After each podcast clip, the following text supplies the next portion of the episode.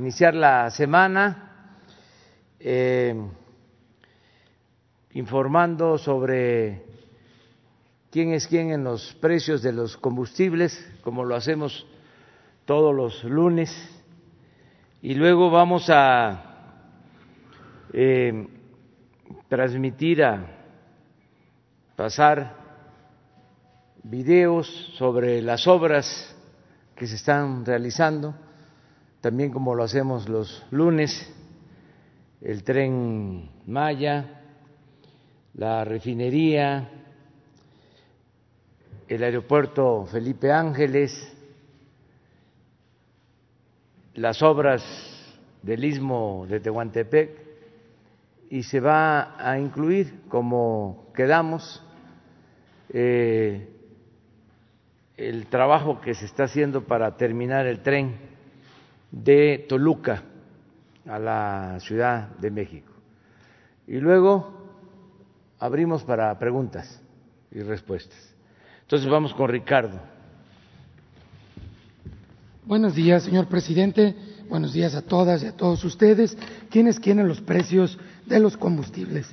La gasolina regular la encontramos con el margen más alto y el precio más alto en ExxonMobil, en Lagos de Moreno, Jalisco, a 20 pesos 42 centavos por litro precio al público, con un margen nada más de 3 pesos con 60 centavos, seguro no le pierden estos angelitos. Y la más económica, con el menor margen, es de la franquicia Pemex en Tapachula, Chiapas, 17 pesos con 54 centavos por litro, un margen de 15 centavos. Para la Premium, combustibles BP, aquí en Benito Juárez, en la Ciudad de México, tiene el precio más alto, con 21 pesos 92 centavos por litro, cuatro pesos setenta y siete centavos de margen comparado con franquicia Pemex en Tapachula, Chiapas, con un precio al público de 17 pesos 60 centavos por litro, 16 centavos de margen. ExxonMobil para el diésel en Monterrey, Nuevo León, 20 pesos 53 centavos por litro, con un margen de 3 pesos 17 centavos. Franquicia Pemex en comparación en Veracruz, Veracruz, 17 pesos 30 centavos por litro con un margen de 17 centavos. En esta semana que cerró, si lo vemos por marcas, los tres precios más altos, Chevron, Arco, Redco.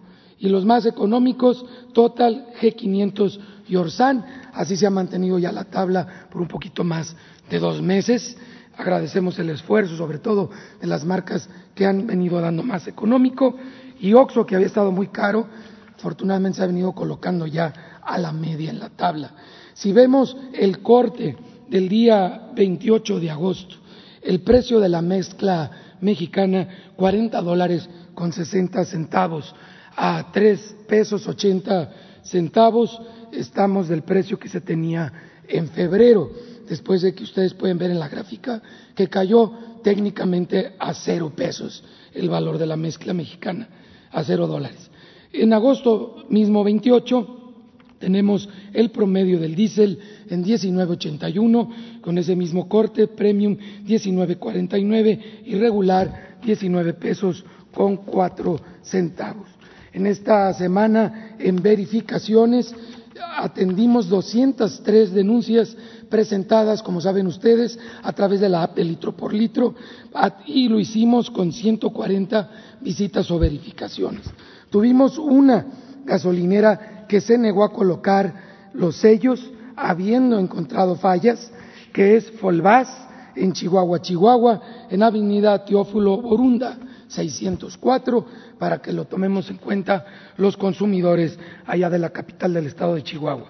Asimismo, una que se negó a ser verificada no nos dejó ingresar a la estación de servicio, que es Multiservicio Obregón, en Cuauhtémoc, Chihuahua, en Avenida Cuauhtémoc sin número, para que lo tomemos muy en cuenta los consumidores, y en la app de litro por litro, donde ustedes pueden verificar el precio ya final al público, el más económico para la gasolina regular lo tiene móvil en 16 pesos 89 centavos, en Metepec, Estado de México. Y a 16.99 lo tiene Oxogas en Guadalupe, Nuevo León. Las más caras para la regular franquicia Pemex Tasco de Alarcón en Guerrero y 20.80 por litro Chevron en Culiacán, Sinaloa. La premium, las más baratas, 16.95, franquicia Pemex en Veracruz, Veracruz y G500, 17 pesos 45 centavos en Puebla. Puebla comparado con las dos más caras, Arco 22.26, preso al público en Culiacán, Sinaloa y 22.19 Shell en Aguascalientes, Aguascalientes. Revisen la app para que encuentren cerca de ustedes una opción económica del combustible que necesitan. 16.98 para el diésel franquicia Pemex, Guadalupe, Nuevo León y 17 con 15 centavos, franquicia Pemex en Veracruz, Veracruz, las más económicas, comparado con las dos más caras, franquicia Pemex, 22.70 en Sinaloa, Sinaloa y 21.76 en Talpa, de Allende, Jalisco, de franquicia Pemex, esta gasolinera, como le gusta dar caro, frecuentemente de las más caras en todo el país. Seguimos revisando también los servicios sanitarios, quienes quieren el gas LP para tanque estacionario Horizon, conexión directa en Culiacán, Sinaloa, la más cara a 12 pesos 79 centavos por kilo, con un margen de 3 pesos y un centavo el más económico para estacionado, estacionario gas licuado de Sabinas en Apodaca, Nuevo León, ocho pesos con cinco centavos por litro, un peso veinticuatro centavos de margen. Para los cilindros de gas, Gasmenhook en Los Cabos, Baja California, también se han distinguido lamentablemente por dar muy caro en Los Cabos, a 22 pesos 87 centavos por kilo con un margen de 3 pesos 54 centavos, comparado para cilindros en Doctor Mora, Guanajuato, a 15 pesos 55 centavos por kilo, un margen de 2 pesos 52 centavos, estabilidad en los precios y también nada excepcional que reportar las verificaciones de gas de esta semana. Pueden checar en la página de Profeco el detalle de estas presentaciones. Buen día.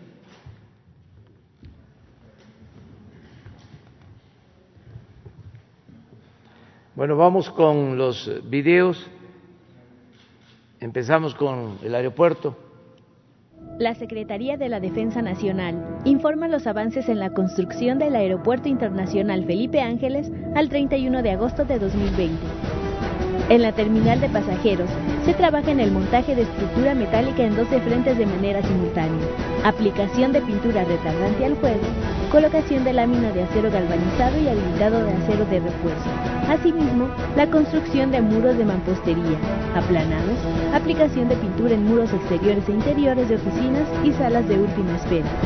En la pista norte, central, plataforma y rodajes, se continúa con el tendido de tubería de concreto para alojar instalaciones de redes y conducción del drenaje pluvial y en la pista norte, aplicación de la capa de base hidráulica, concreto magro y tendido final de concreto de alta resistencia como superficie de rodamiento. En el eje troncal de circulación y obras complementarias, se realiza la sustitución de tierra y conformación de terraplenes, así como el tendido de base hidráulica en vialidades y la construcción del viaducto elevado empleando concreto y acero. En la vialidad y barda perimetral, se avanza con la compactación de material para la base de la vialidad y se realiza la verificación de niveles, mientras que en la barda se realizan trabajos de construcción de columnas, así como montaje de dovelas. En la interconexión vial tramo caseta Tultepec Santa Lucía se efectúa el proceso de conformación de terraplén, realizando una mezcla de material producto de banco y para la vialidad de la interconexión. En la reubicación de vías férreas se realizan los trabajos de apertura de caja y conformación de terraplén, así como los trabajos de mantenimiento y construcción de los caminos provisionales correspondientes al nuevo trazo. En las redes eléctricas, red de voz y datos, se lleva a cabo la excavación en caja sobre su trayectoria para la galería de cables, así como el mejoramiento del suelo para el desplante de losa base, la colocación de tubería de polietileno de alta densidad para alojar cables de potencia, mientras que en la red de media tensión se realiza el trazo, excavación, tendido y relleno de tuberías sobre la trayectoria paralela al eje troncal. En la base aérea militar número 1 se conforma la conexión de instalaciones en general, comandancia y terminal militar de pasajeros, construcción de muros de bloc y en el complejo logístico se realiza el habilitado de acero de refuerzo para los diversos edificios. A la fecha, se han generado 38.393 empleos civiles. Faltan 567 días de construcción. Gobierno de México.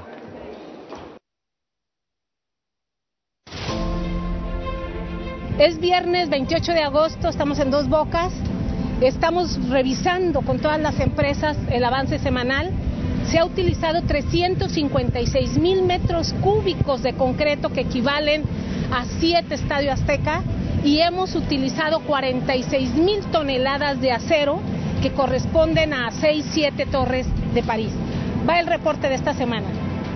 La construcción continúa en la etapa de cimentaciones de las plantas de proceso y el levantamiento estructural en el área administrativa, talleres y laboratorios.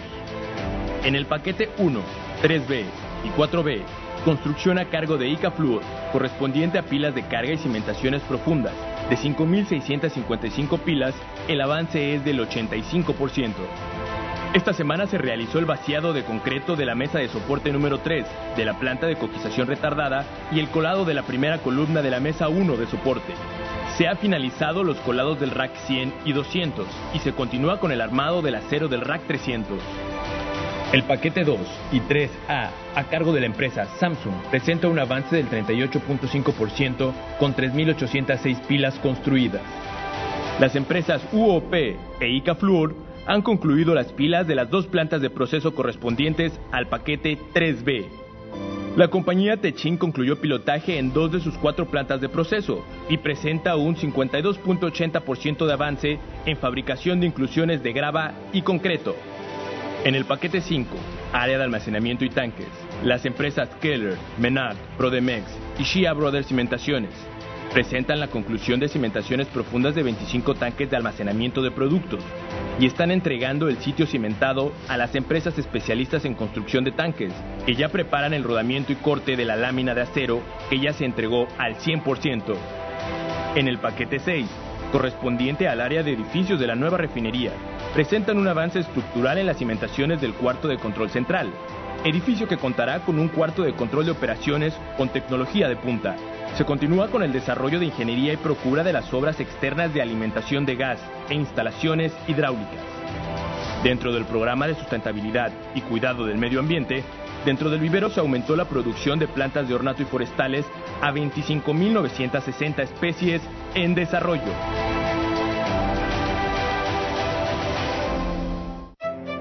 El corredor interoceánico, a través del Programa para el Desarrollo del Istmo de Tehuantepec, impulsa el crecimiento de la economía regional con respecto a la cultura y las tradiciones en la búsqueda de inclusión, distribución equitativa de los beneficios y bienestar de la población. La plataforma logística como columna vertebral del programa aprovecha la posición estratégica del istmo para convertirse en una alternativa a las rutas de comercio mundial. Consiste en integrar servicios portuarios, el transporte ferroviario, carretero y aéreo para conectar a la población y producción del istmo con el resto del país y el mundo. Bajo una administración única y un marco normativo simplificado, el corredor contará con equipamiento y servicios logísticos para la movilización de mercancía de manera competitiva. La integración de la plataforma requiere la modernización y conexión de los puertos de Salina Cruz y Coatzacoalcos mediante el ferrocarril del Istmo de Tehuantepec. A continuación, se informan los avances al 31 de agosto de 2020. En el puerto de Coatzacoalcos hay tres obras activas con un avance físico promedio de 75% y se ha realizado una inversión de 318.9 millones de pesos. Construcción de muelle de 80 metros. Construcción de muelle de 50 metros Construcción de acceso carretero. En el puerto de Salina Cruz, inició la construcción de 1.6 kilómetros del rompeolas oeste del puerto petrolero, que significará una inversión de 4.147 millones de pesos. La renovación de las vías del ferrocarril del Istmo de Tehuantepec, de Medias Aguas a Salina Cruz, abarca 189 kilómetros divididos en cinco tramos. Se han iniciado los trabajos en los tramos 4 y 5, con un avance físico de 10%. Además, Todas estas obras han generado más de 2.000 empleos en la región. Como parte del programa ISMO, avanzamos para hacer realidad el paso interoceánico y un nuevo tipo de desarrollo para la región. Gobierno de México.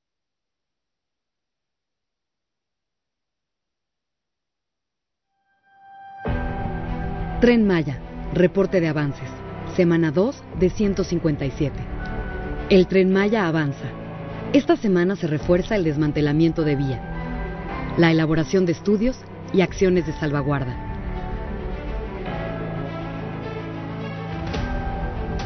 Se inició el diseño de pasos vehiculares. Está por terminar la construcción de oficinas centrales de Palenque y Mérida. Se continúa con el desmontaje de la vía antigua. Se realizan estudios para definir la ubicación de pasos de fauna. Se acelera la producción de 7.864 durmientes. Se avanza con estudios de geotecnia, sondeos mixtos, pruebas de gato y pozos a cielo abierto. Continúan las actividades para realizar trabajos de salvamento arqueológico.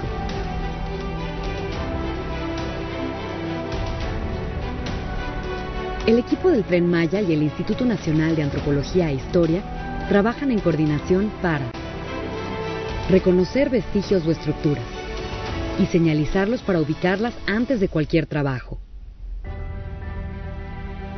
Las cuadrillas de salvamento arqueológico, distribuidas a lo largo de la ruta, realizan estudios con tecnología de punta. Se realizaron vuelos LIDAR con el objetivo de detectar sitios arqueológicos no descubiertos.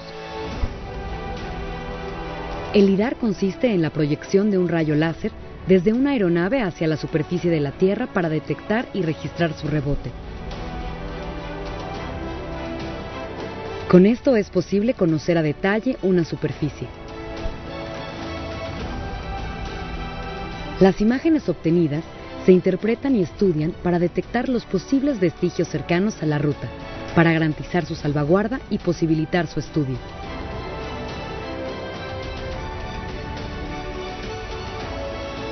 El tren Maya está comprometido con la salvaguarda del patrimonio histórico y cultural del sureste. Este es el reporte semanal 2 de 157. El tren Maya nos une. Gobierno de México.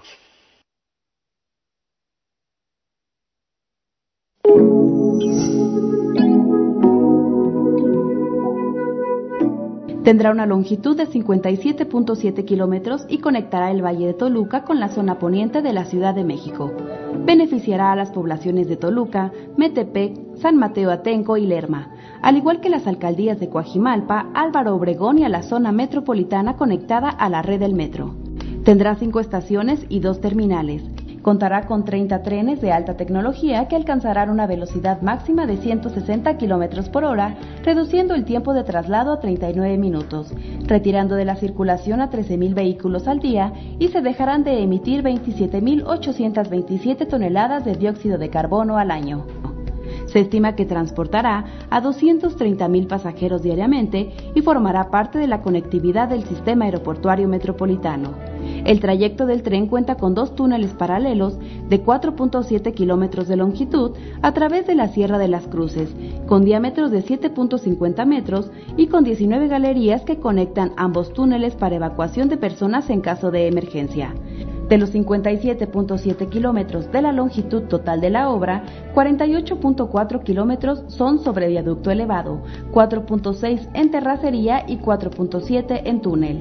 La obra está dividida en cuatro tramos. 1. De Sinacantepec al túnel. 2. El propio túnel. 3. Del túnel a observatorio y 4. La vía catenaria y obra electromecánica. Los tramos 1, 2 y 4 están a cargo de la SCT. El tramo 3 está a cargo de la Secretaría de Obras y Servicios del Gobierno de la Ciudad de México. En la terminal observatorio se construirá un centro de transporte modal en el que confluirán también los usuarios de la línea 1 y 12 del metro y de la central de autobuses poniente.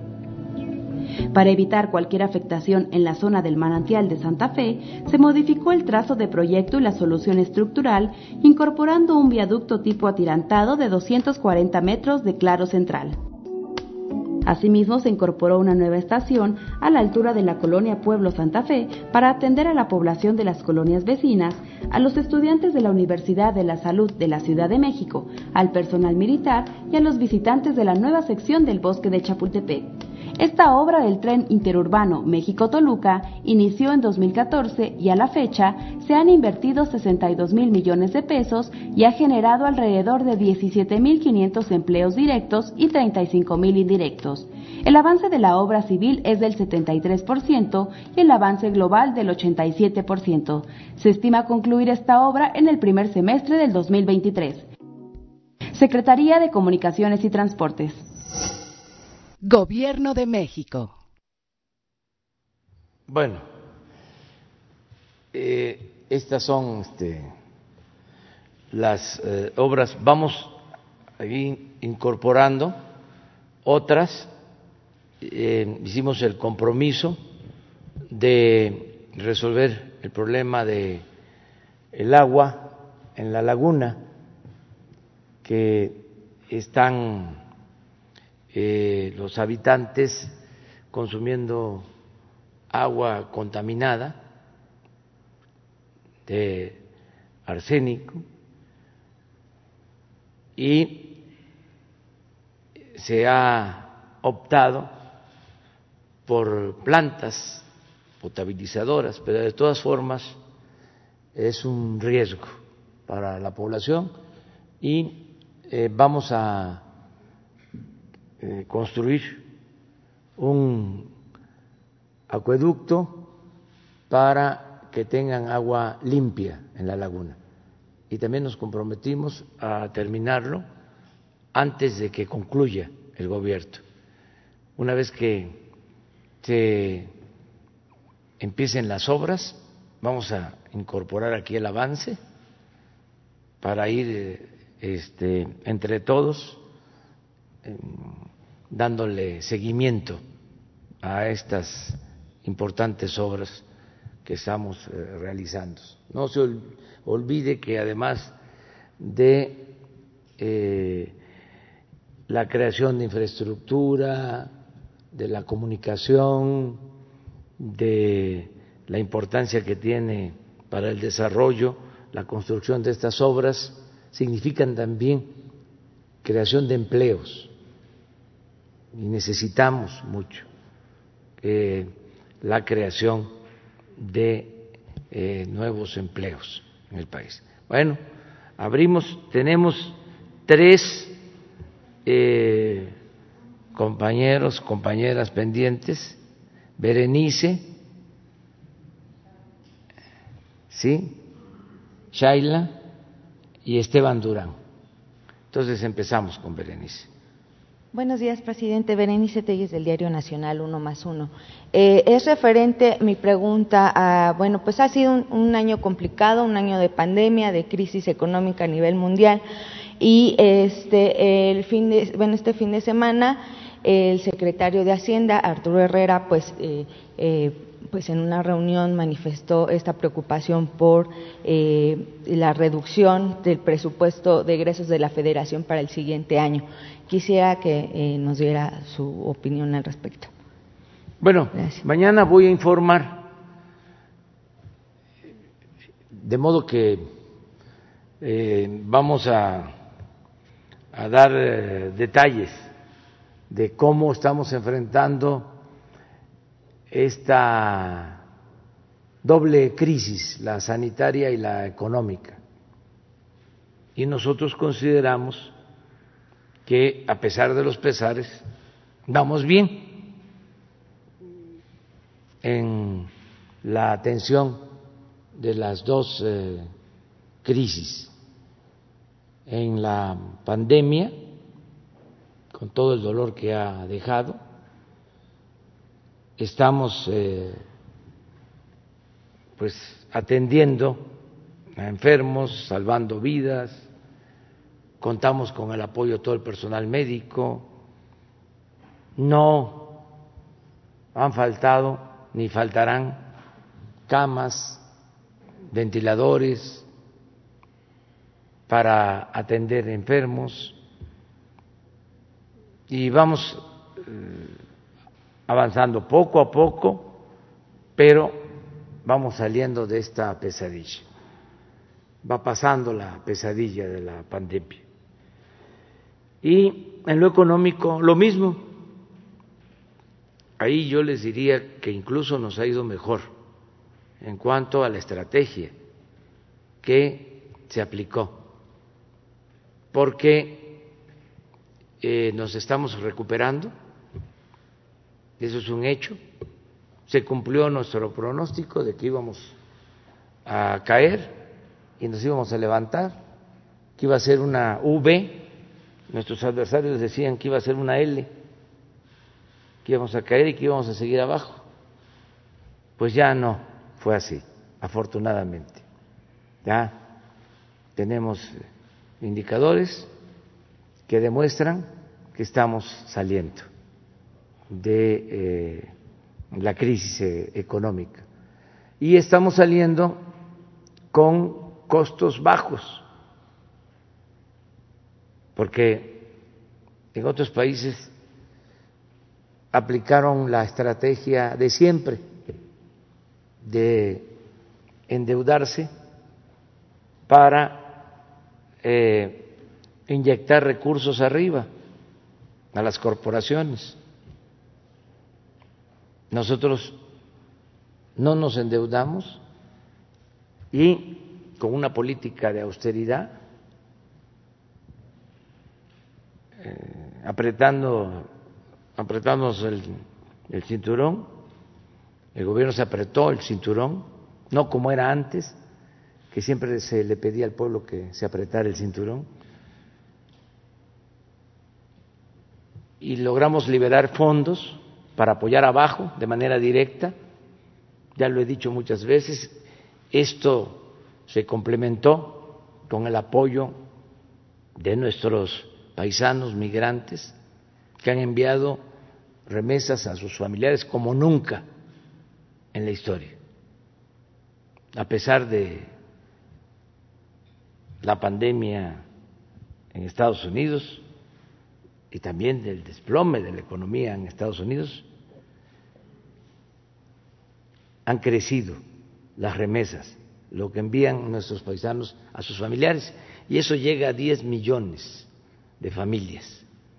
Entonces, la combinación de lo que nosotros eh, estamos destinando a la gente humilde, a la gente pobre, a las pequeñas, medianas empresas y las remesas, nos llevó a reiniciar el fortalecimiento o el crecimiento de la economía.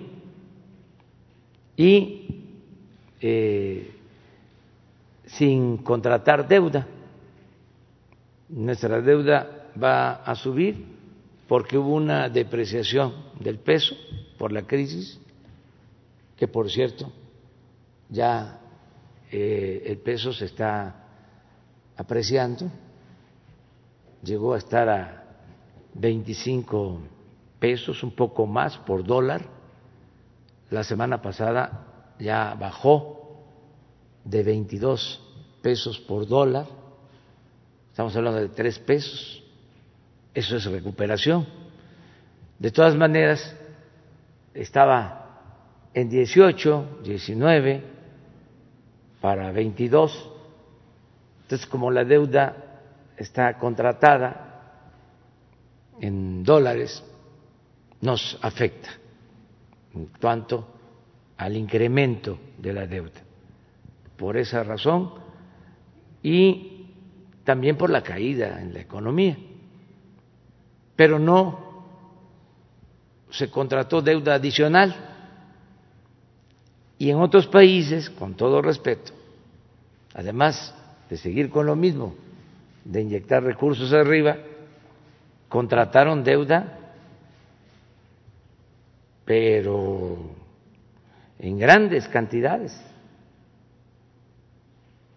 Hasta aplaudían cuando conseguían deuda.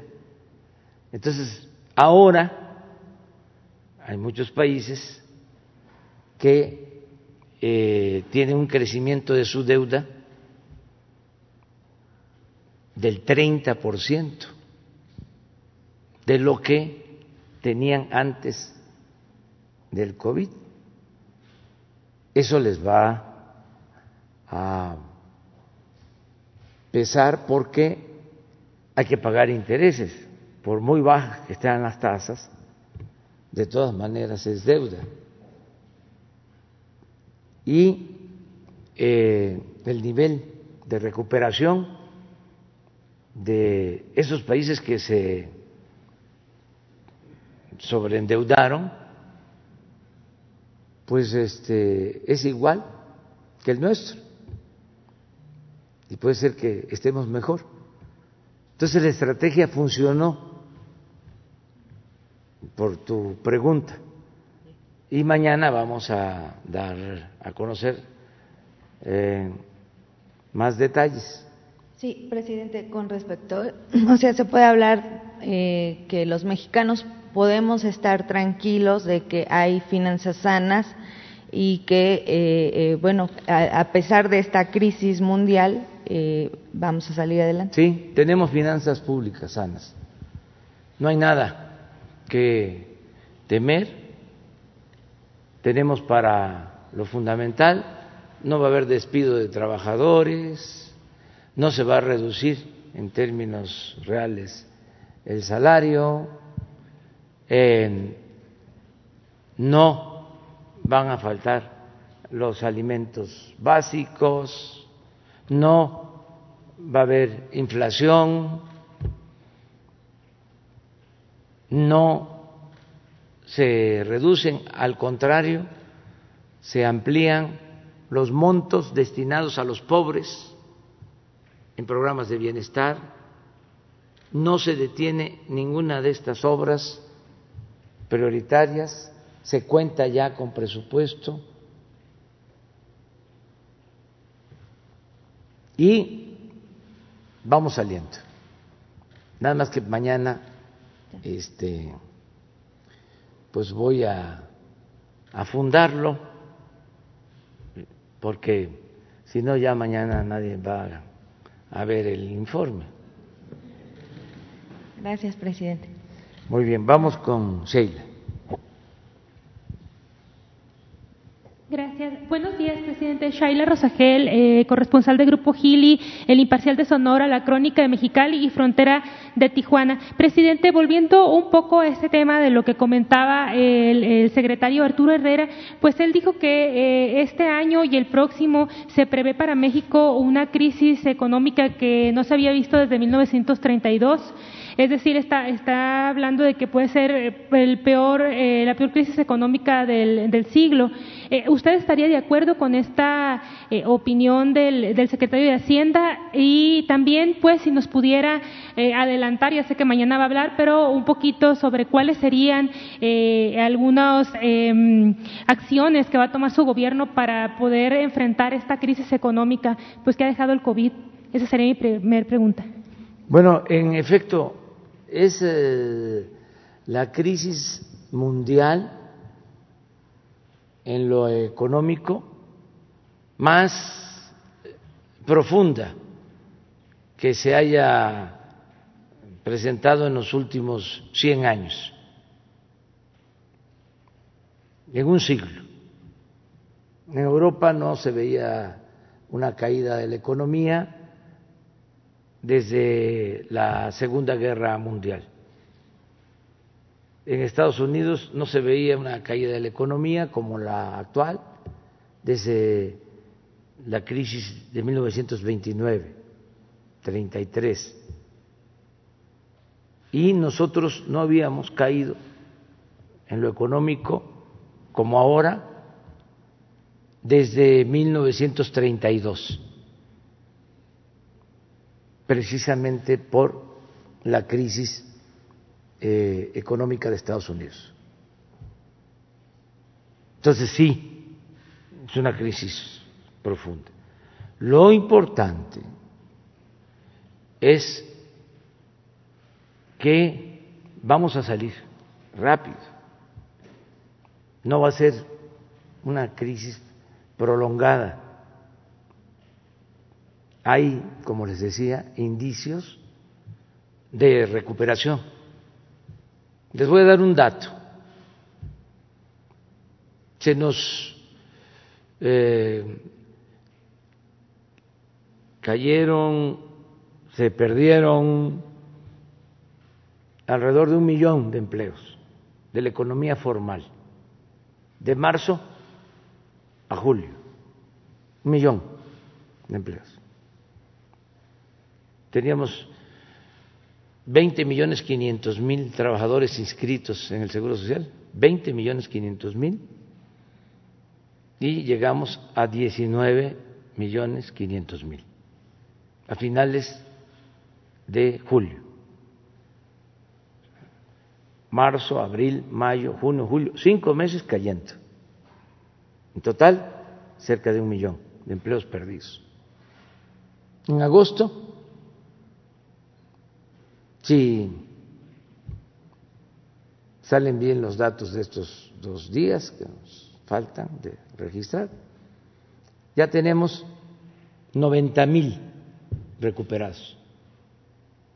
Y en agosto recuperamos. Queremos, yo espero que sean 100 mil, de un millón perdidos. Ya en agosto se recontrataron 100 mil. Entonces, se detuvo la pérdida de empleos formales. Entonces, este es un buen indicador. Y espero que sigamos ganando. En la medida que se va normalizando la actividad productiva, vamos a ir este, recuperando los empleos perdidos. Para decirlo también eh, en términos de números cuantitativos, de 19 millones quinientos mil trabajadores, ahora tenemos 19 millones seiscientos mil. Y ahí vamos. ¿Cuándo llegamos a estar con 20 millones quinientos mil? Yo espero que lo más pronto posible.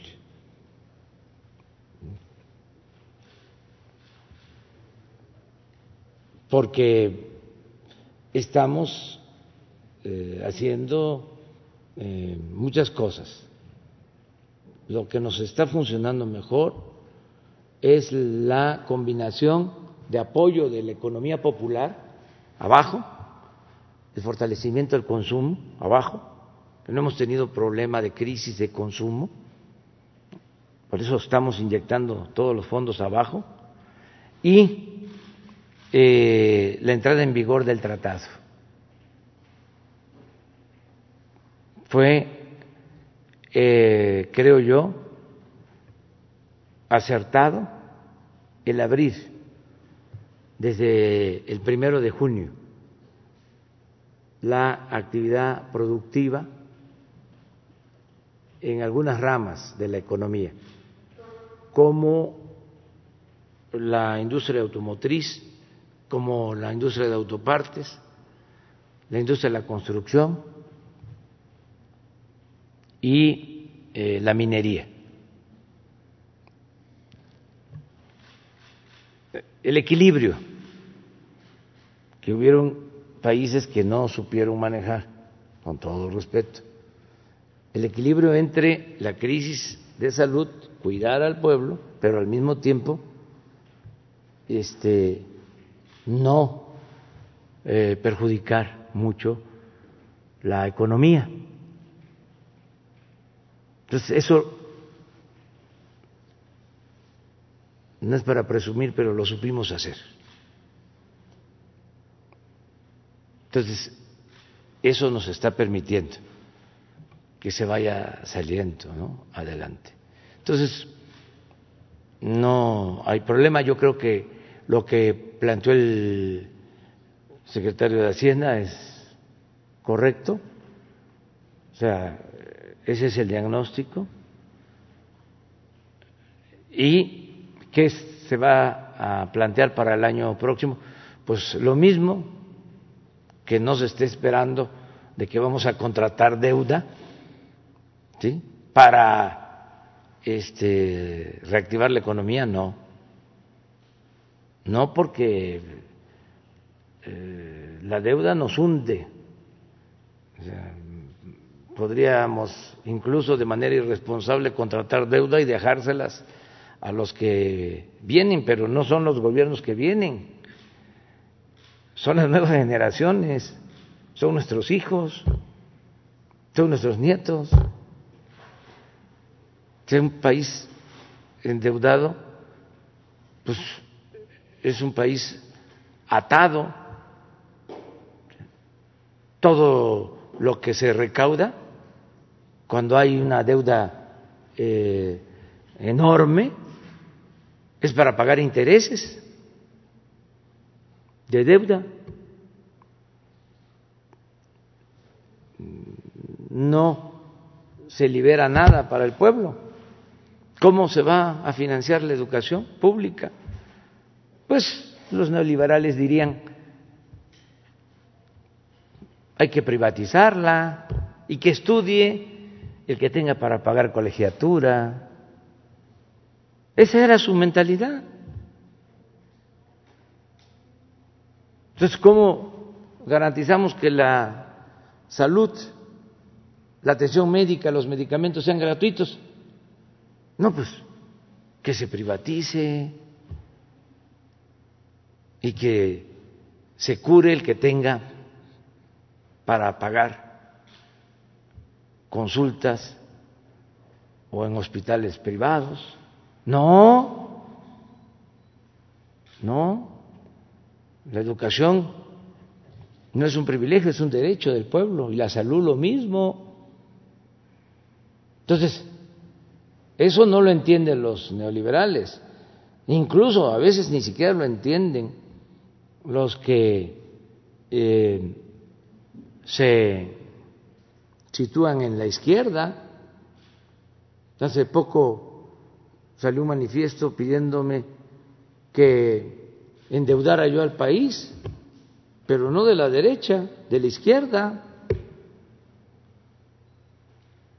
porque pues los extremos se tocan y además fue mucha la colonización mental del periodo neoliberal fueron 36 años. ¿Cómo se sacuden eso de la cabeza? Va a llevar tiempo, pero no podemos seguir con la misma receta que una y otra vez fracasó. Entonces, esto es algo completamente nuevo. Eh, es una vía distinta. Presidente, ahorita que dice que em, se llevaría eh, un tiempo lo más pronto posible, eh, más o menos cuánto tiempo está previendo usted? Todavía no hago mi pronóstico sobre eso. Este, quiero ver cómo sigue comportándose la economía. Hasta ahora bien. Ahora les puedo decir que la estrategia ha funcionado y puedo probarlo hasta ahora, a pesar de la difícil situación, de la profundidad de la crisis, vamos saliendo eh, del, del hoyo en que caímos. Vamos saliendo. Ahora, mi pronóstico sobre cuánto tiempo,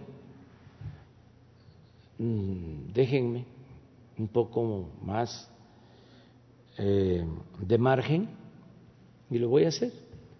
Este, pero estoy optimista. Eh, sé que vamos eh, a salir adelante. Y también piensen en algo que es muy importante, la fortaleza del pueblo de México.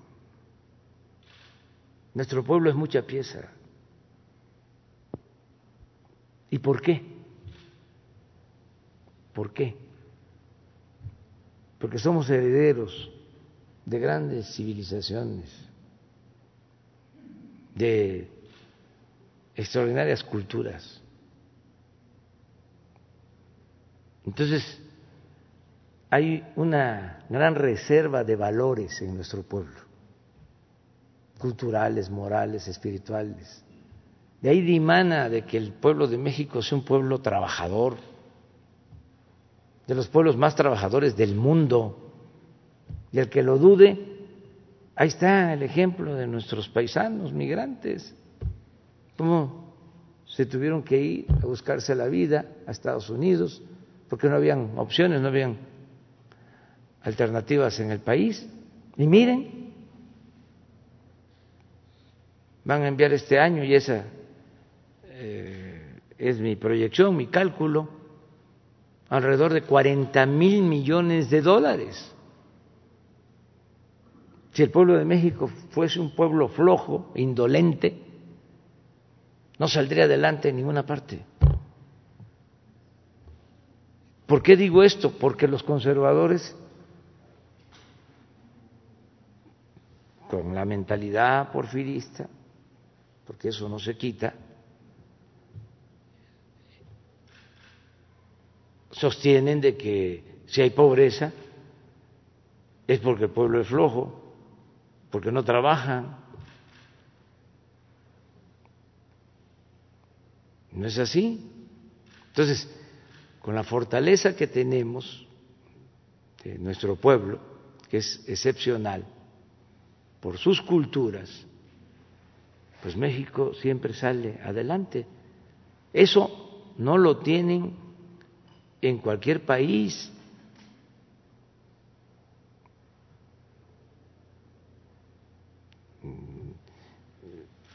Este es un país con civilizaciones que vienen de lejos y por eso eh, los mexicanos tienen mucha vocación por el trabajo, por la honestidad. La corrupción es un asunto arriba, no del pueblo. La gente humilde, la mayoría de los mexicanos, es gente honesta. Entonces, por eso podemos salir. Imagínense, tenemos ahora una lucha frontal contra la corrupción. Si el pueblo fuese corrupto, como decían, de que la corrupción era parte de la cultura del pueblo de México, ya nos hubiesen tumbado. Pero no, la gente nos está apoyando, nos respalda, porque quiere el cambio, quiere que se acabe con la corrupción, porque el pueblo es honesto. Si la corrupción hubiese permeado, invadido a todo el cuerpo social, entonces sería gravísimo, pero no, la gente no es corrupta. Y por eso podemos regenerar la vida pública. Claro, arriba están molestísimos pues los corruptos Sí, arriba cundió. Este eran traficantes de influencia, políticos corruptos, este periodistas y escritores alcahuetes, aplaudidores que recibían también dinero, bastante dinero del gobierno y también de los traficantes de influencia. Pero abajo, ¿qué le daban al pueblo? Nada. Si acaso despensas, y eso cuando había elecciones, frijol con gorgojo. Entonces, ¿qué va a estar la gente ahora defendiendo como los intelectuales orgánicos que regrese el nuevo régimen. Ni modo que la gente va a estar a favor de sus verdugos. Si el pueblo no es masoquista. Entonces, por eso es que debemos de tener mucha confianza de que vamos a salir adelante. Presidente, una segunda pregunta. Eh, ¿Cuál es su expectativa sobre el fallo que dará la Suprema Corte en relación a la controversia constitucional que presentó su administración para invalidar una ley emitida en Baja California para legalizar los autos chuecos? Es una iniciativa que fue presentada por el gobernador Bonilla y aprobada por el Congreso local. Esa, esa por una parte, y solamente muy rápido, ¿qué avances le han informado de las reuniones con el director del Instituto Nacional de Pueblos Indígenas con los yaquis ahí en Sonora? Eh, ya, ¿qué, ¿qué, informe le han dado? ¿Ya se, libera, ¿Ya se liberó la vía del tren? Y si usted considera que pues, los avances que le han informado eh, va a perdurar este, eh, este, pues, esta liberación de, la vía, de las vías del tren allá con el pueblo yaqui. Sí. Pues vamos a esperar a ver qué resuelve la Suprema Corte. Eso es un tema que tiene que ver con la competencia de los gobiernos.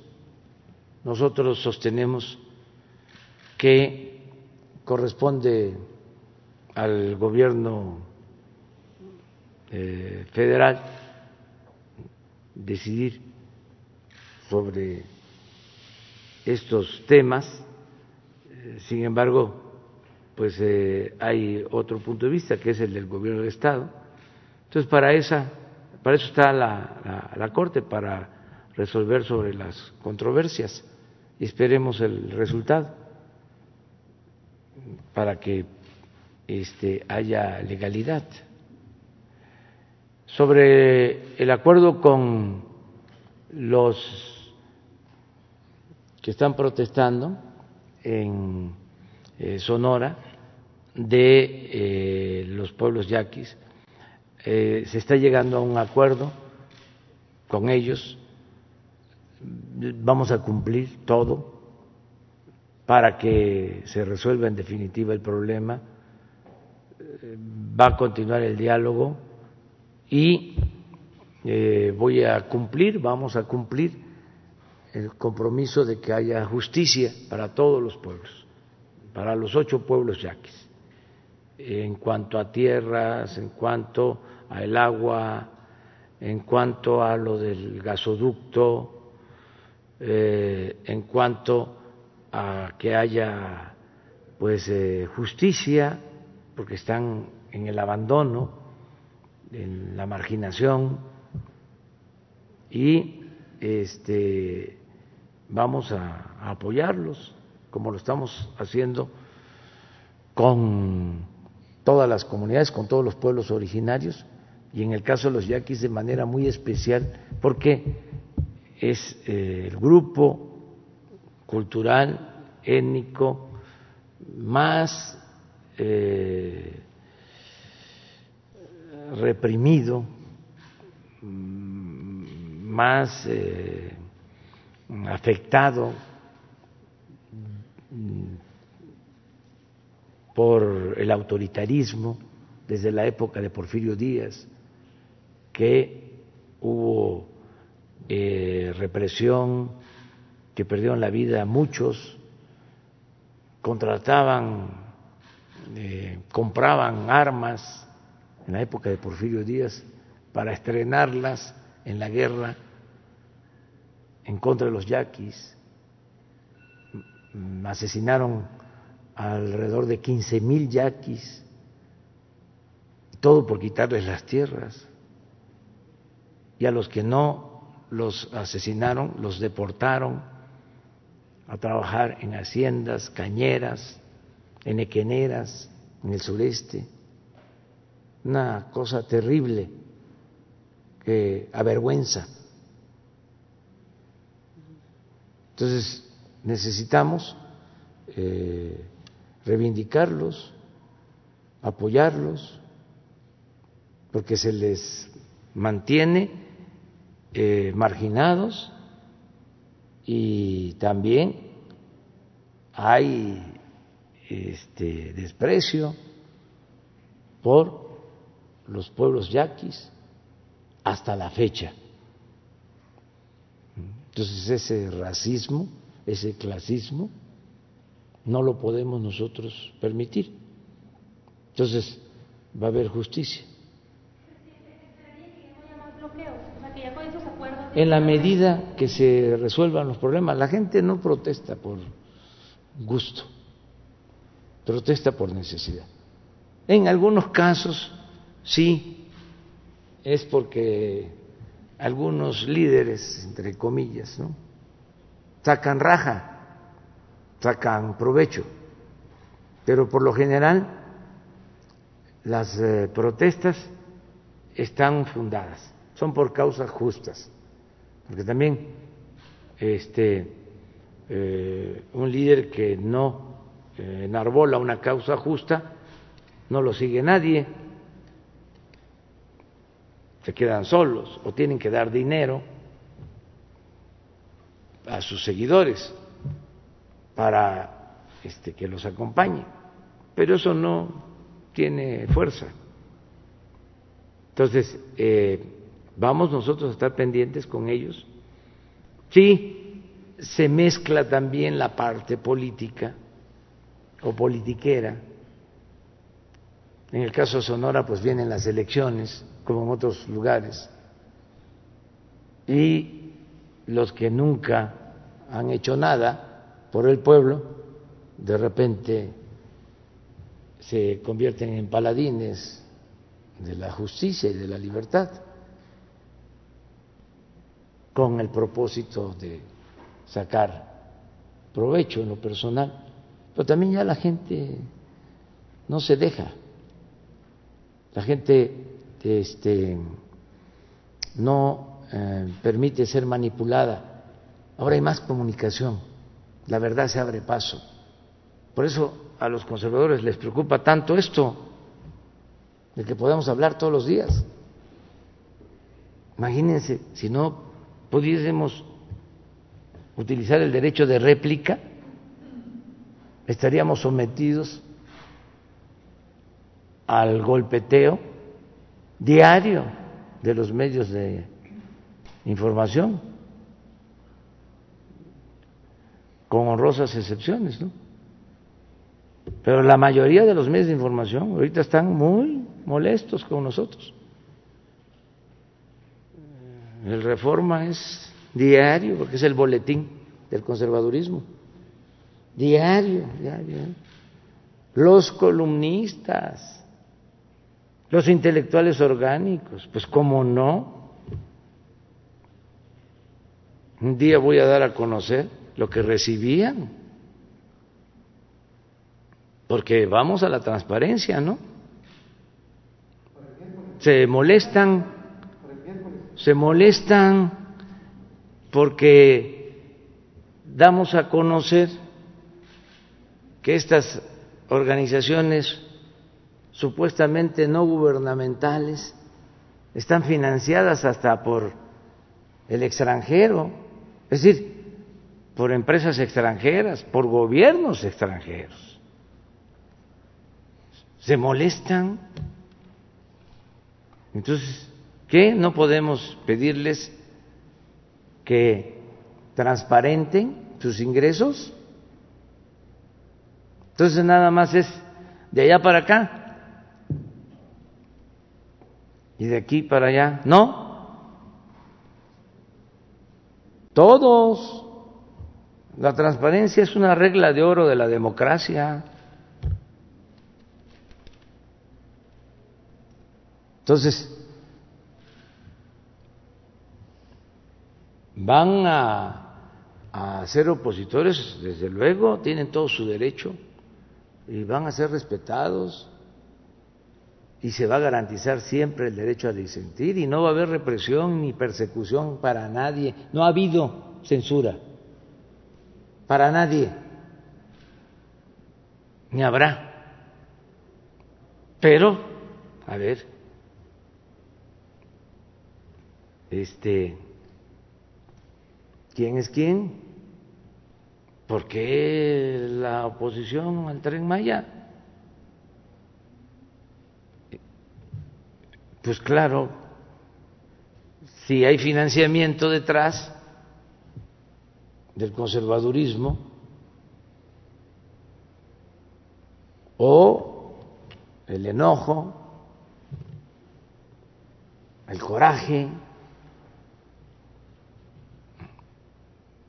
Una vez contesté a unos intelectuales orgánicos así, titulé Bendito coraje, porque cuando se enoja alguien, entonces este se muestra sin tapujos. Entonces es como la fábula del rey que va desnudo.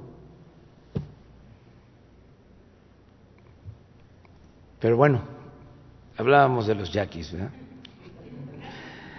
Muy bien, nos queda Esteban. Gracias, presidente. Buenos días, Esteban Durán, Exclusión México. Presidente, en su informe de mañana en materia de corrupción, ¿cuál será el corte que, que vaya a dar? ¿Cuál será el mensaje que dé a aquellos que han incurrido en ilícitos? Se lo digo porque es un monstruo de mil cabezas el que, en el que usted no acaba de cortar una cuando ya aparece otro. Eh, a mediados de febrero yo eh, mencioné a Mara Lezama, la candidata de, la, perdón, la presidenta municipal de Cancún, quien ha incurrido en, pues en corrupción, dio un, permiso a un, a un casino en el que pues obviamente fue favorecida, con millones de, dólares.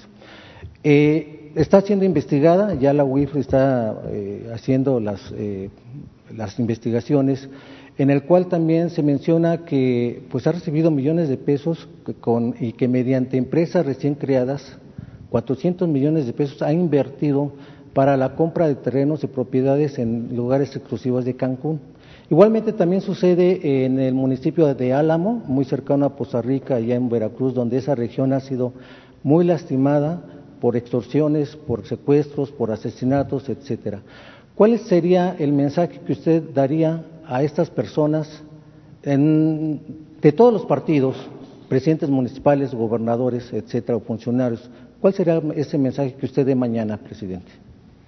Bueno, eh, es tan importante acabar con la corrupción que les adelanto, y no lo voy a ir a escribir ahora, porque ya tengo la primera versión, ya tengo el borrador.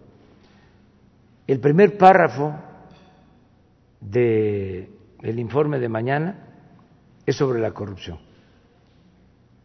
Ya con eso le contesto.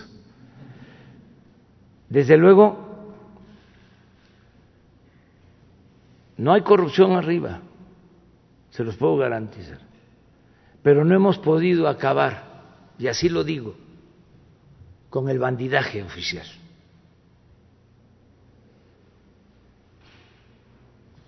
Arriba, miren, ya puedo sacar mi pañuelito blanco.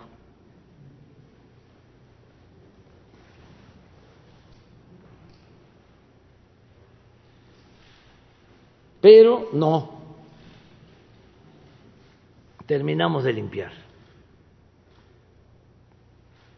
Estamos limpiando de arriba para abajo. Y, como tú lo dices, estaba podrido el gobierno. En todo había corrupción.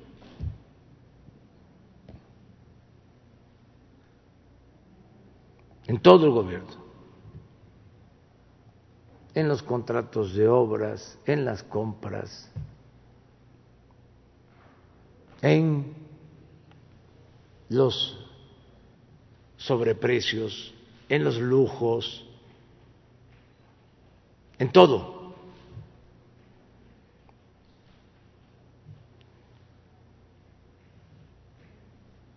Y yo este Creo que esa es la tarea principal, acabar con la corrupción. Por lo que a nosotros nos corresponde, estoy seguro que se va a erradicar por completo. Pero queremos que el ejemplo llegue a estados y a municipios.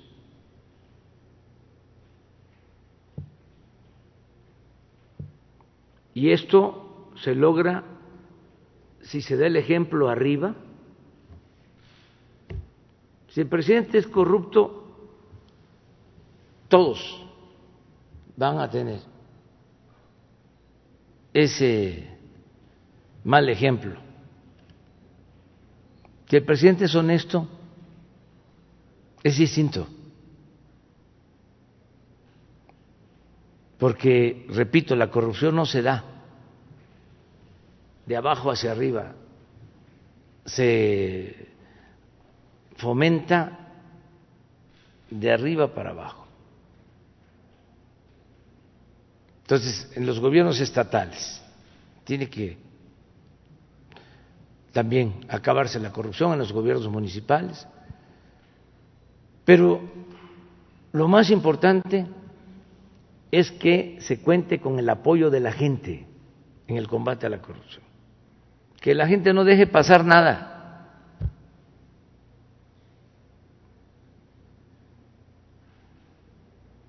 Y yo creo que en eso vamos a avanzar. Predicando con el ejemplo, presidente, ¿esa cabeza rodará? Pues depende de las denuncias que se hagan en la instancia correspondiente, las pruebas que se presenten, porque son dos cosas, es no permitir la corrupción y que no haya impunidad. Hay países donde hay corrupción pero no hay impunidad. Hay países donde no hay ni corrupción ni impunidad. Y el problema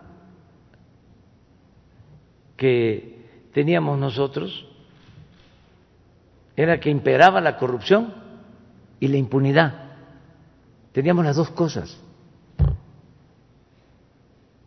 Entonces ahora estamos combatiendo la corrupción y también que no haya impunidad. Está muy difícil que los jueces se atrevan a proteger corruptos. Tampoco no es una cosa relevante, nunca vista, que un ministro de la Suprema Corte de Justicia renuncie porque eh, estaba señalado por actos de corrupción y están abiertas investigaciones. Y si estaba en el cargo y se comprobaba su vinculación en actos de corrupción, se afectaba a la institución, en este caso al Poder Judicial, a la Suprema Corte de Justicia. Por eso decide dejar el cargo, porque ya no se puede este, tapar a un corrupto. ¿Cómo se le protege?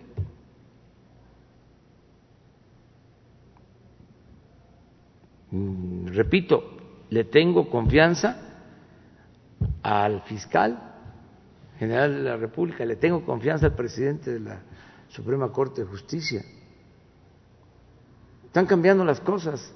La em, judicatura, el consejo de la judicatura, está integrado por gentes eh, honestas, íntegras, en el Poder Judicial. Lo acabamos de ver de cómo este de repente al señor Ansira, un secretario de un juzgado en un estado, creo que en Chiapas, le concede un amparo y le este, protege argumentando de que ya había prescrito el delito por el que se le acusaba y de inmediato interviene el Consejo de la Judicatura y lo somete a proceso. Estoy hablando del señor Ansira. Busquen los antecedentes de cómo el señor Ansira era poderoso caballero, con amistades, influencias en lo más alto del poder. Entonces, esto ya es distinto. Entonces, y si un ministerio público, un juez, no está actuando bien, pues este, además de la fiscalía y además de la uh, judicatura, el tribunal del pueblo, lo que aquí vienen a decir ustedes con toda libertad. ¿Ustedes creen que un servidor público este, no se preocupa si hay aquí una denuncia, sobre todo si es fundada? Claro que sí. Antes, ¿en dónde había denuncias? Ni se sabía. Acuérdense cómo era. Se tenía el derecho de réplica en algunos periódicos. Mandaba uno la carta aclaratoria después de que habían calumniado. Y si la publicaban, lo hacían a la semana, después de la calumnia, o a los 10 días. Y en la página 34 de la sección B imperaba aquello de que la calumnia cuando no mancha tizna. Ahora no. Ahora sale algo aquí y al instante está la réplica en el Face, en el Twitter. Eso es muy bueno. Entonces, eh, sí es el combate a la corrupción lo principal. Gracias. Ahora sí abrimos. Perdón, falta, perdón, dos temas más ya, presidente.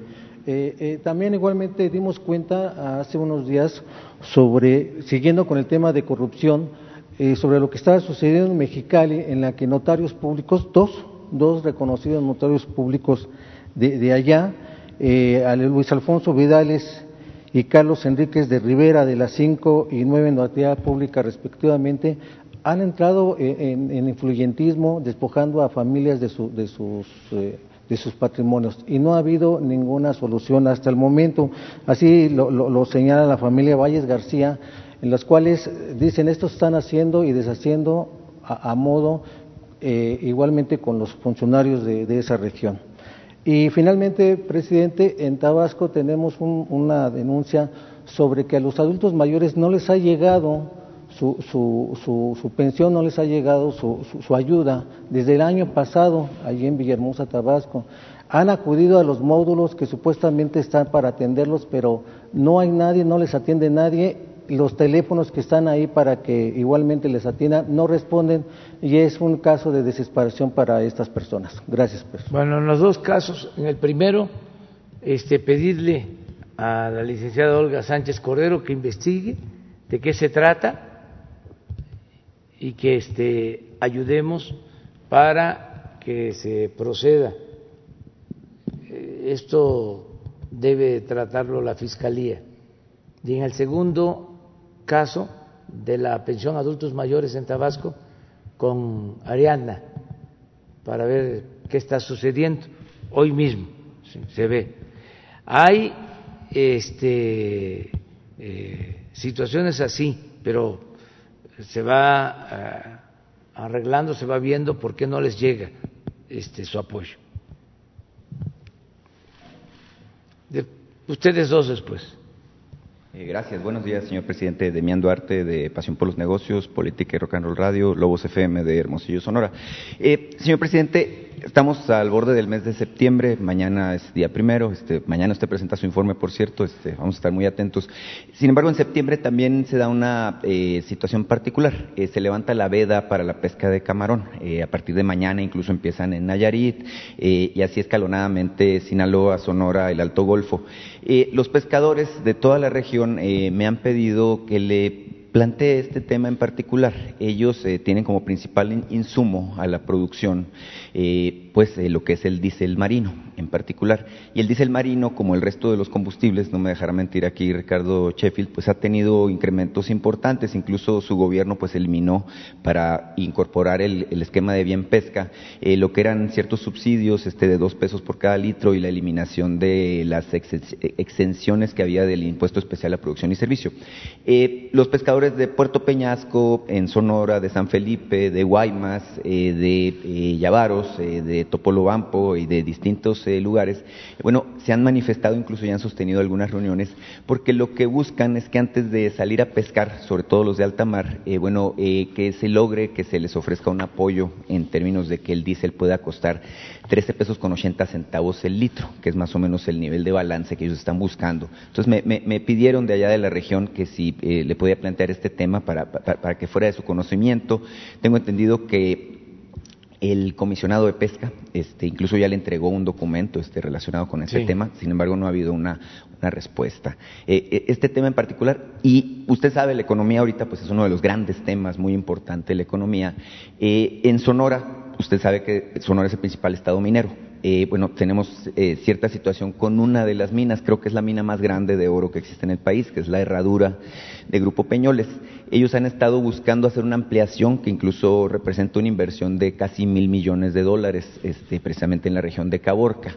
Eh, ha habido ciertas reservas de parte de la Semarnat en particular que no les ha permitido cumplir, válgame pues, con este procedimiento.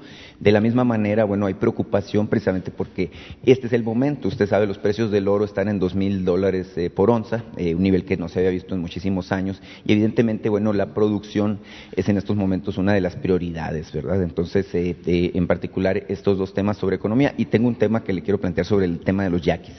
Sí, mire, el primer caso se decidió entregar los apoyos de manera directa a los pescadores, este, y que ya no haya el subsidio, porque sucedía lo que eh, se daba con los agricultores.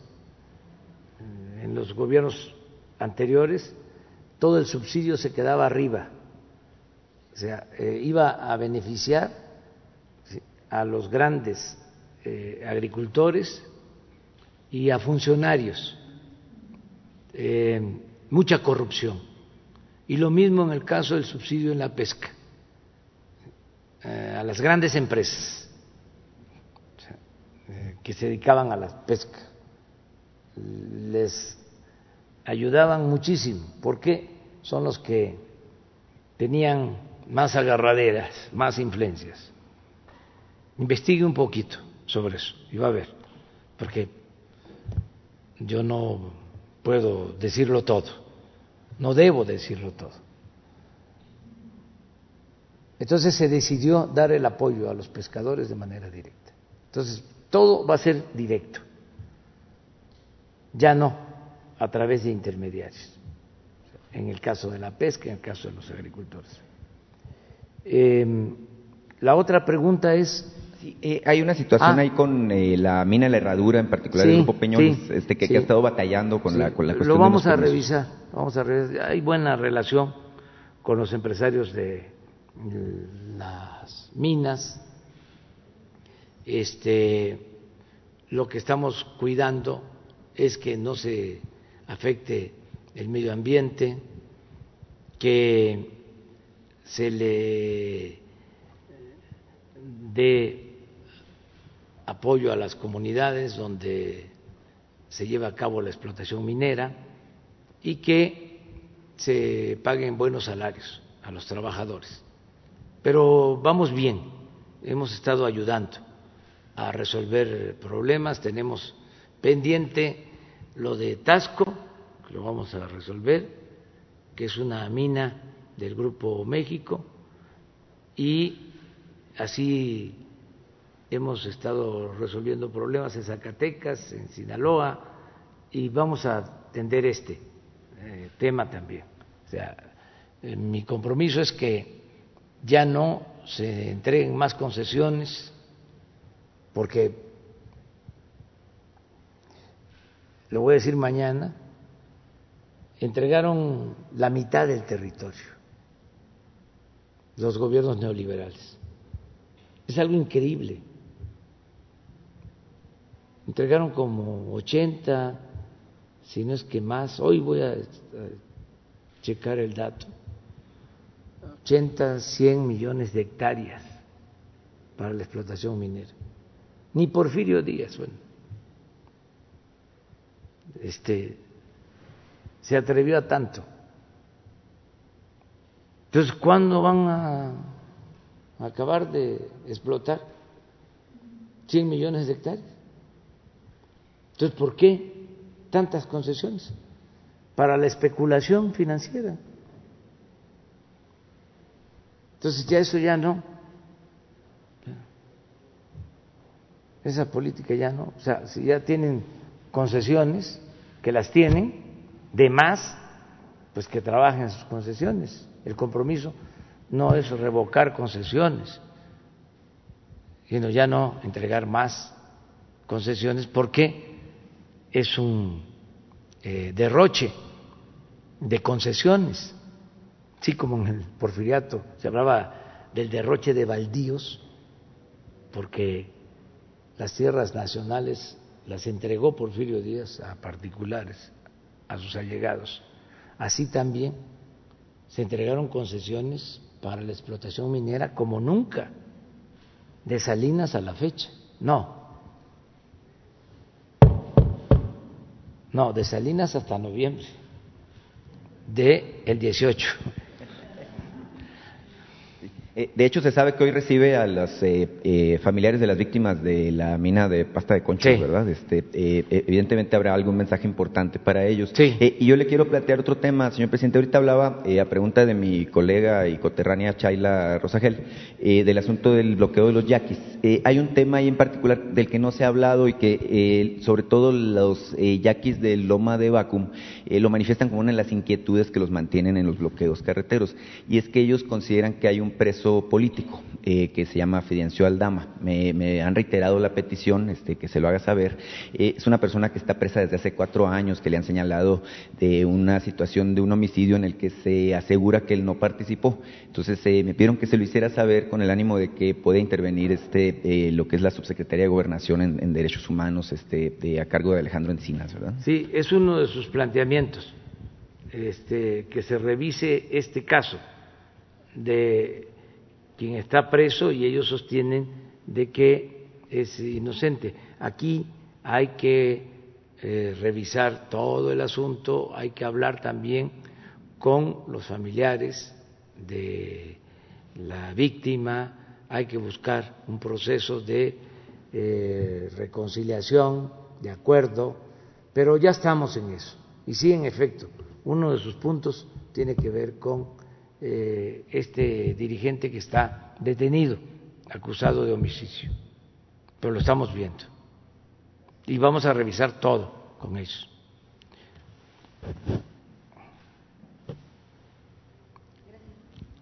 Gracias, presidente. Buenos días a todas y a todos. Lisbeth Álvarez, del diario Basta y Grupo Cantón. Presidente, igualmente, de cara a su segundo informe de gobierno y a 92 días de que cumpla dos años en la presidencia, ¿en qué momento del acuerdo de transformación se encuentra su gobierno? Estamos, lo voy a decir mañana, a punto de terminar eh, la primera etapa que consiste en sentar las bases de la transformación. Creo que ya este, se definió con mucha claridad lo que es este gobierno. Se están sentando las bases, los cimientos para la transformación.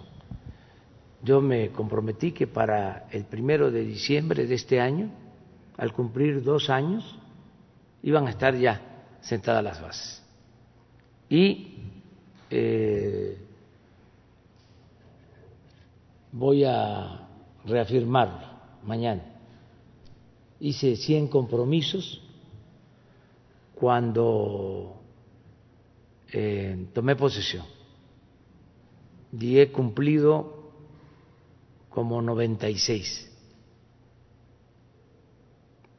Por eso me estoy dando el tiempo a el primero de diciembre.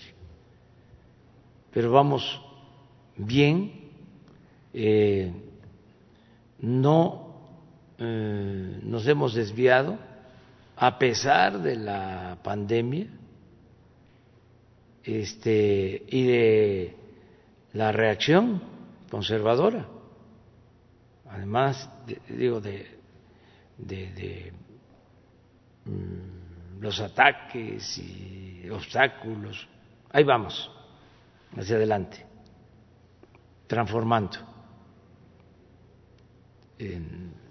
y no tenemos intenciones de dar marcha atrás y, vamos bien, vamos este, cumpliendo con nuestro propósito. Eso que les decía de que ya prácticamente están eh, eh, cumplidos los 100 compromisos. Eh, faltan como seis, calculo. falta, por ejemplo, uno de los compromisos y aprovecho para recordarlo a los legisladores, fue de que íbamos a eh, desaparecer los fideicomisos, porque se manejaban de manera discrecional y sin transparencia. Pero como de esos fideicomisos eh, se financiaban de estas organizaciones no gubernamentales y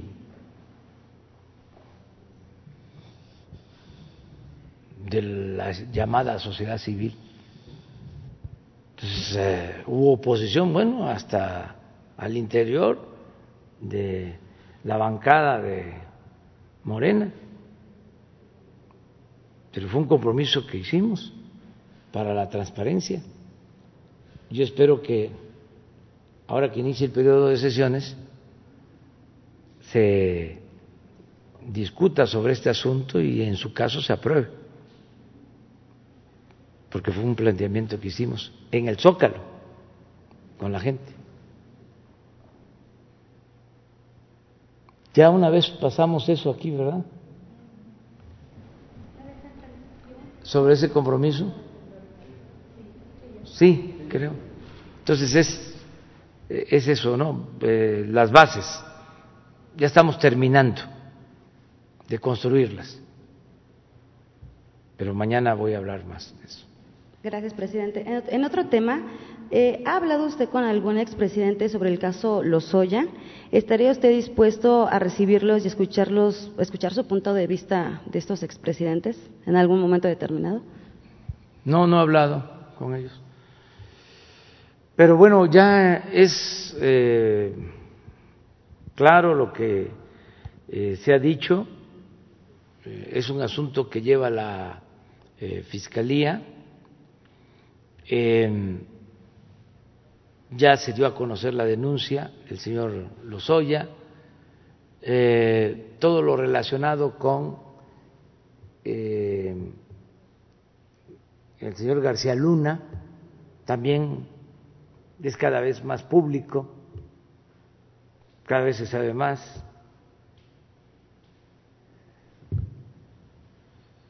se está cumpliendo con eso de que se informe a los ciudadanos. Y la Fiscalía tiene que hacer su trabajo y para que no se piense que es venganza, se está proponiendo que haya una consulta a los ciudadanos. No hay que tenerle miedo al pueblo. El pueblo es mayor de edad, sabe lo que conviene y lo que no conviene. Entonces, si se hace esa consulta, pues ahí la gente va a opinar. Claro, hay que cumplir con todo un proceso, tienen que recogerse las firmas o tienen los diputados o senadores que solicitarlo, o el presidente, ya dije que voy a esperar hasta los últimos días, si no se reúnen las firmas, si los legisladores no este, hacen el trámite, pues lo voy a hacer yo para que quede abierta esa posibilidad, porque de, llevarse a cabo esa consulta sería hasta el año próximo, septiembre, octubre, agosto, junio, agosto. Entonces, van a pasar muchas cosas. Puede ser que para entonces ya la Fiscalía, y ojalá así sea, resuelva eh, o los jueces, pero se tiene esa vía abierta de la consulta, porque si no lo hacemos del primero al 15 de septiembre, ya no podría hacerse legalmente. Ya el 16 de septiembre no se puede. Hoy no se puede a partir de mañana sí. Son 15 días, así está en la Constitución, así está en las leyes, y resulta que son 15 días cada año, y eh, si es una consulta nacional, 15 días cada tres años, para poder solicitarlo, cosa que está muy mal. Enviamos nosotros una iniciativa de reforma, no este, se profundizó, hay que volver a reformar el artículo 35. Porque ¿cómo, si se trata de democracia participativa, vas a poderse llevar a cabo una consulta cada tres años? Pues eso es democracia representativa es como las elecciones cada tres, cada seis años. Pero esto es para consultar cada vez que sea necesario sobre asuntos importantes. Ese requisito, ese candado, hay que quitarlo. Si ahora, por suerte, por fortuna, coincide de que es del primero al 15 de septiembre. Si no, no podría hacerse. Entonces, ¿quién decide? Pues la, la Fiscalía. Pero de todas maneras es un asunto eh, importante para el país. No es cualquier cosa enjuiciar a expresidentes. Es todo un acontecimiento, un hecho histórico. ¿Vamos a eso? ¿O este, no? Y argumentar los pro y los contra. Pero es muy interesante, la verdad, todo este asunto. Gracias, presidente. Buenos días, Isabela González de Reforma. Eh, primero que nada, preguntarle qué opina de la intención del PT de hacerse de la mesa directiva de la Cámara de Diputados. Eh, pues, ¿cuál es su opinión y si usted ve un riesgo en que el PRI asuma este cargo? Miren, este, eso es un asunto que corresponde a el Poder Legislativo, pero sí eh, puedo opinar como ciudadano y además como este luchador social. Creo que hay que respetar la legalidad y no hacer lo mismo de antes. Nada de maniobras por cargos. Es decir, este, hacer cosas que a todas luces son indebidas. Se tiene que respetar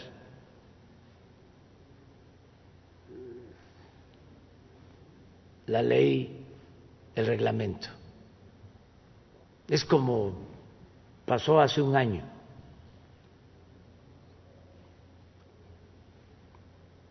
Y di mi opinión. Y lo quiero y lo respeto muchísimo al licenciado Muñoz Ledo. Pero eh, de acuerdo al reglamento, el primer año la presidencia del Congreso corresponde al partido que obtiene más votos o más escaños, que tiene más diputados. En el reglamento se establece segundo año para que obtiene el segundo lugar y correspondía al PAN pues se quería modificar el reglamento. Y como se tiene la mayoría, se puede, pero no se debe, porque la política es un imperativo ético. Entonces, si está establecido de que para el tercer año es el que obtuvo el tercer sitio, así debe de ser y se debe de respetar. Y se deben de evitar eh, cosas indebidas como cambiarse de bancada. Sí, pero este actuar con rectitud, no estar maniobrando de última hora por los cargos, no es triunfar a toda costa sin escrúpulos morales de ninguna índole. Esto perjudica al partido que lo hace. ¿Por qué le perjudica? Porque en este caso le da argumentos al conservadurismo. Ya me imagino al reforma, ¿no? Ocho columnas. Compraron votos. Maniobraron por un cargo no se puede hacer política sin autoridad moral. Ese es mi punto de vista. Desde luego van a decidir ellos. Y lo tienen que hacer con libertad. Pero el colmo sería que acomoden las cosas a la medida de alguien, de algún partido, y luego me echen la culpa a mí. Porque la prensa conservadora nada más este, ve a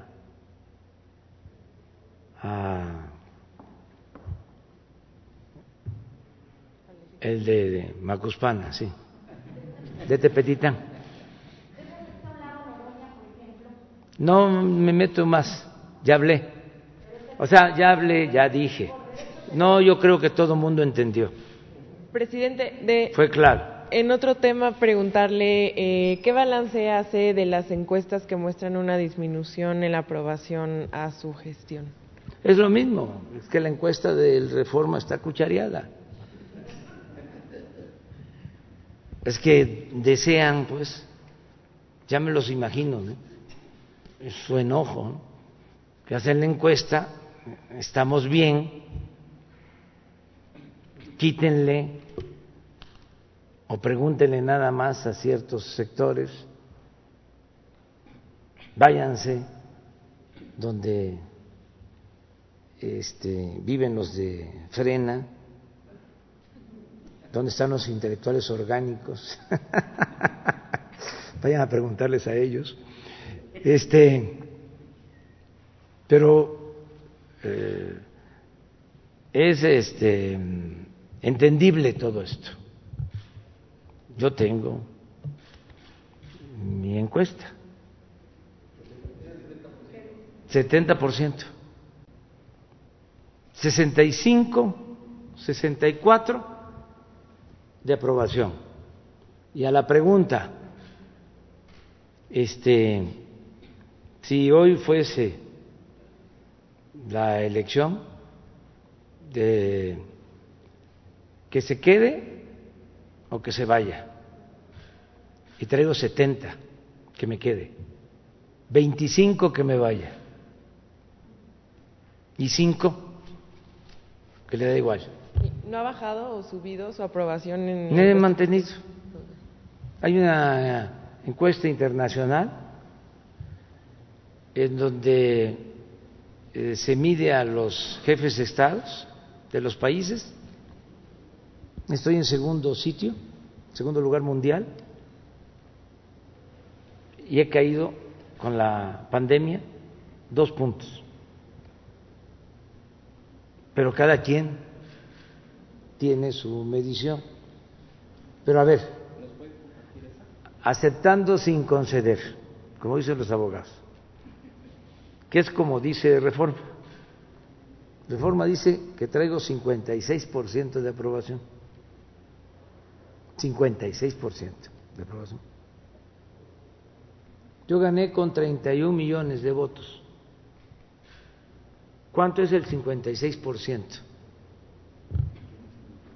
de 80 millones de ciudadanos? Ayúdenme a hacer la cuenta. 45 millones. O sea, estoy 14 millones arriba, aún con la encuesta del Reforma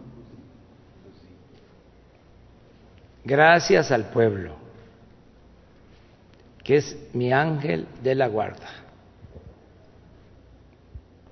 Gracias, gracias, muchas gracias al pueblo de México, por eso no voy a fallarle, porque si no fuese por ese respaldo,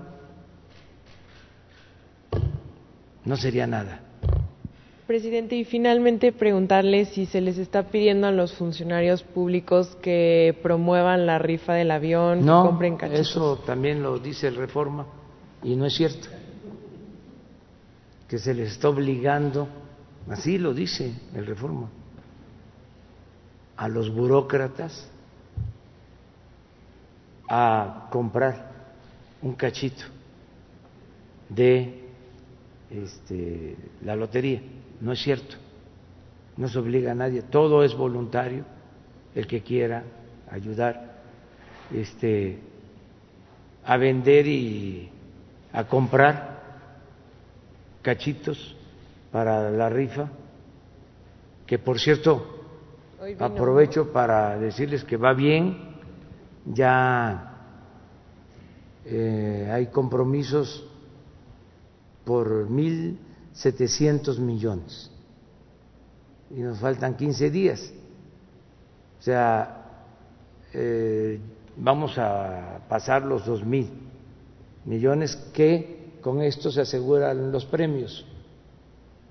Y quedarían para el INSABI, a ver, lo voy a explicar porque es interesante. Son seis millones de cachitos. Mínimo, mínimo, mínimo, se van a vender cuatro millones.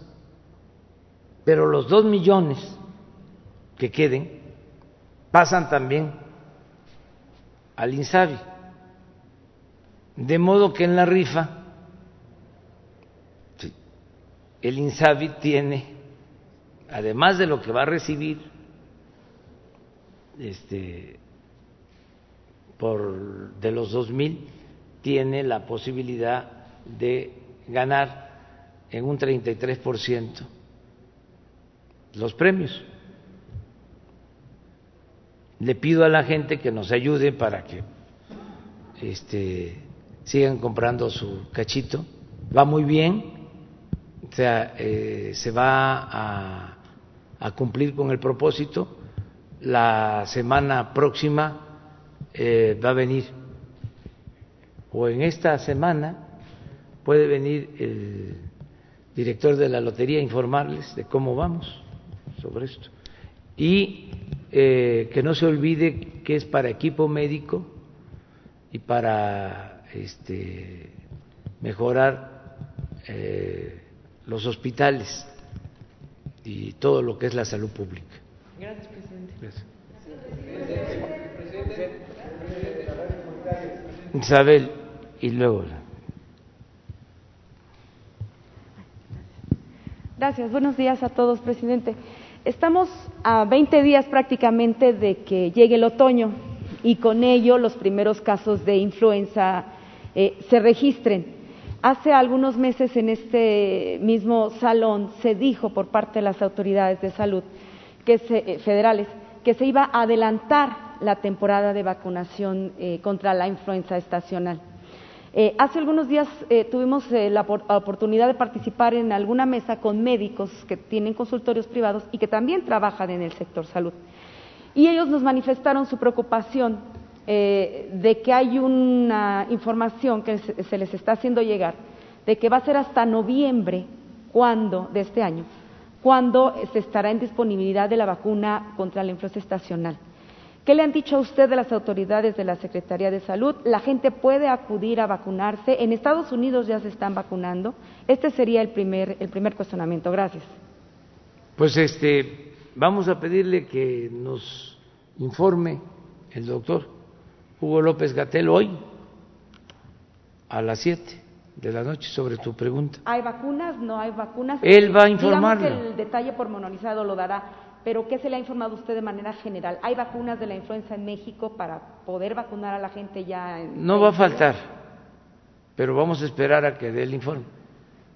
O sea, para que este no este, tengamos que que rectificar eh, si digo algo aquí que no corresponde. Él tiene más información. Eh, usted ha señalado que, eh, bueno, no se va a intervenir en la situación de los colegios privados.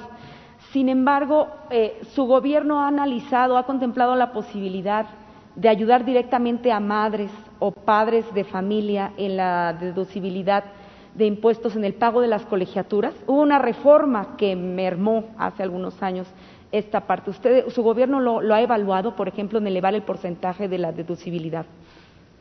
Vamos a analizarlo. No lo hemos hecho en ningún caso, pero no lo descartamos porque se trata de la educación. ¿Se lo han planteado?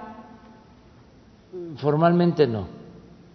No, pero sí lo he escuchado de que este, las escuelas privadas están atravesando por una situación difícil.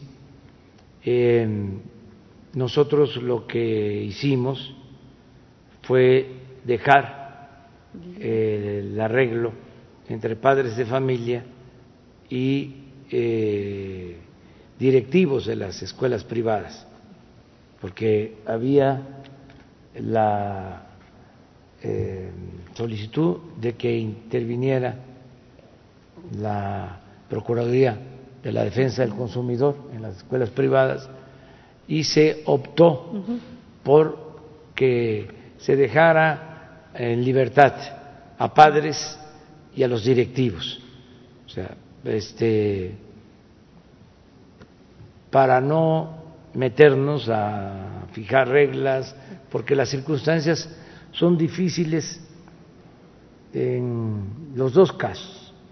O sea, los padres están eh, pasando por una situación económica difícil, no es fácil que tengan para pagar eh, sus colegiaturas, pensamos que incluso se va a incrementar la matrícula de estudiantes en escuelas públicas, que tenemos que garantizarles cupo.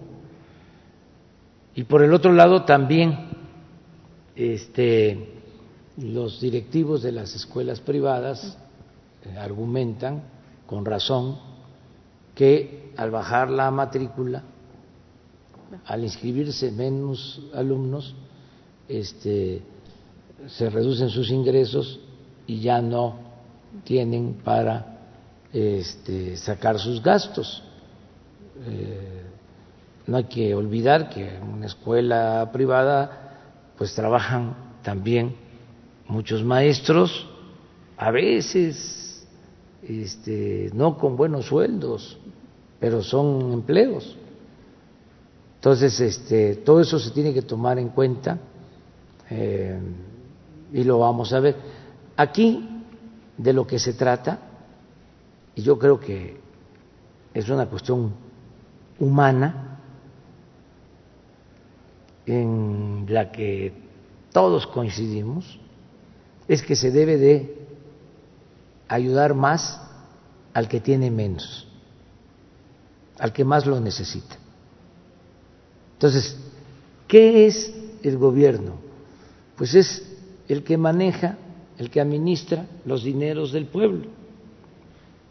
Y ese presupuesto tiene que eh, distribuirse con justicia y se tiene que utilizar para ayudar a todos, pero dándole preferencia a los más necesitados.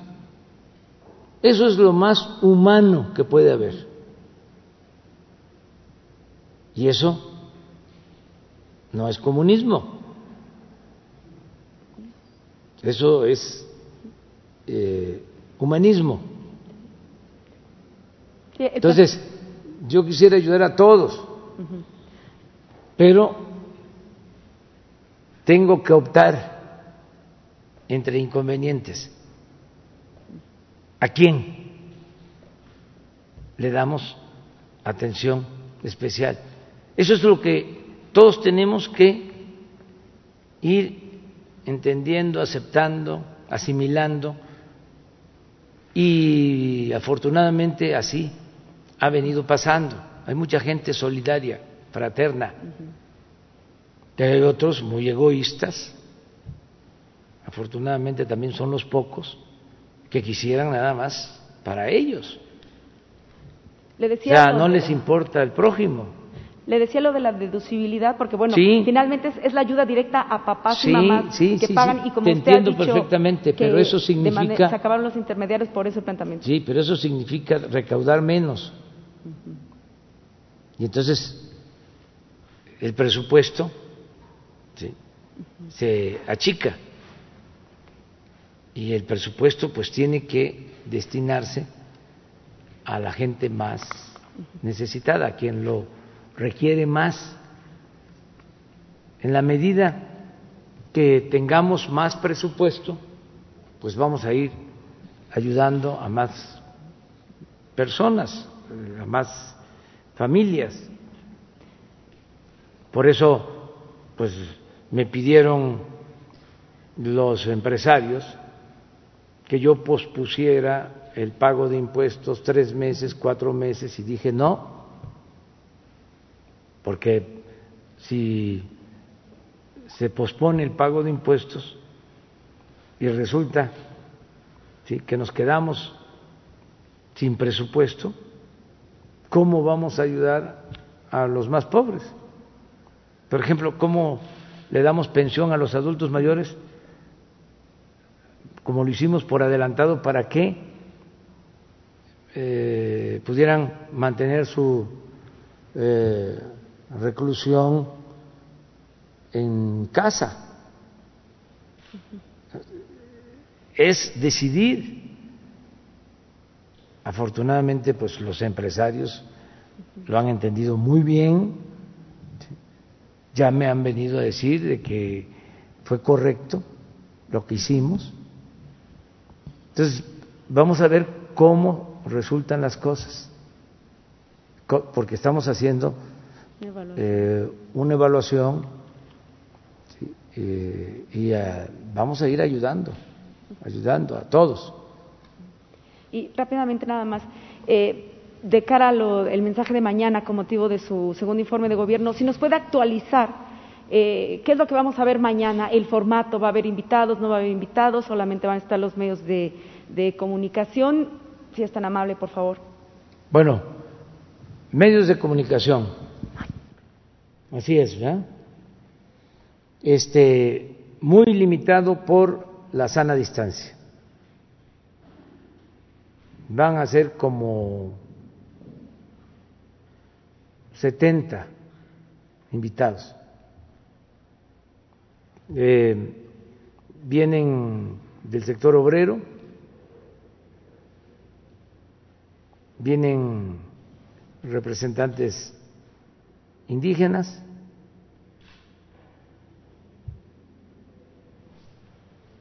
em, empresariales, representantes de las empresas, o sea, empresarios. Viene una representación de los gobernadores, que es el presidente de la CONAG, los representantes del Congreso, los que este, resulten, presidentes de la Cámara de Diputados y de la Cámara de Senadores. Se está invitando al fiscal, se invita al presidente de la Suprema Corte de Justicia y el gabinete, nada más. Y pues a todo el pueblo porque se va a transmitir en las redes sociales, va a ser a las nueve de la mañana en eh, el patio de honor. Es a las nueve porque a esa hora no hay todavía sol. Y este y se puede estar ahí. Depende, ya ven que yo no hablo de corrido y este a veces me tardo más, pero este vamos a procurar que sea breve ¿Mande? Ah, no, no, no, no, no. Ya este, por el informe mañana. No, no, tengo este trabajo este, de oficina, tengo varias cosas pendientes. La próxima sí, pero fin de semana, fin de semana. Ya vamos a empezar las, los fines de semana y semanas completas aquí. Ya me voy, ¿eh? voy a desayunar. Este, sí, igual que igual que ustedes. Provecho. Bueno, adiós, adiós, adiós.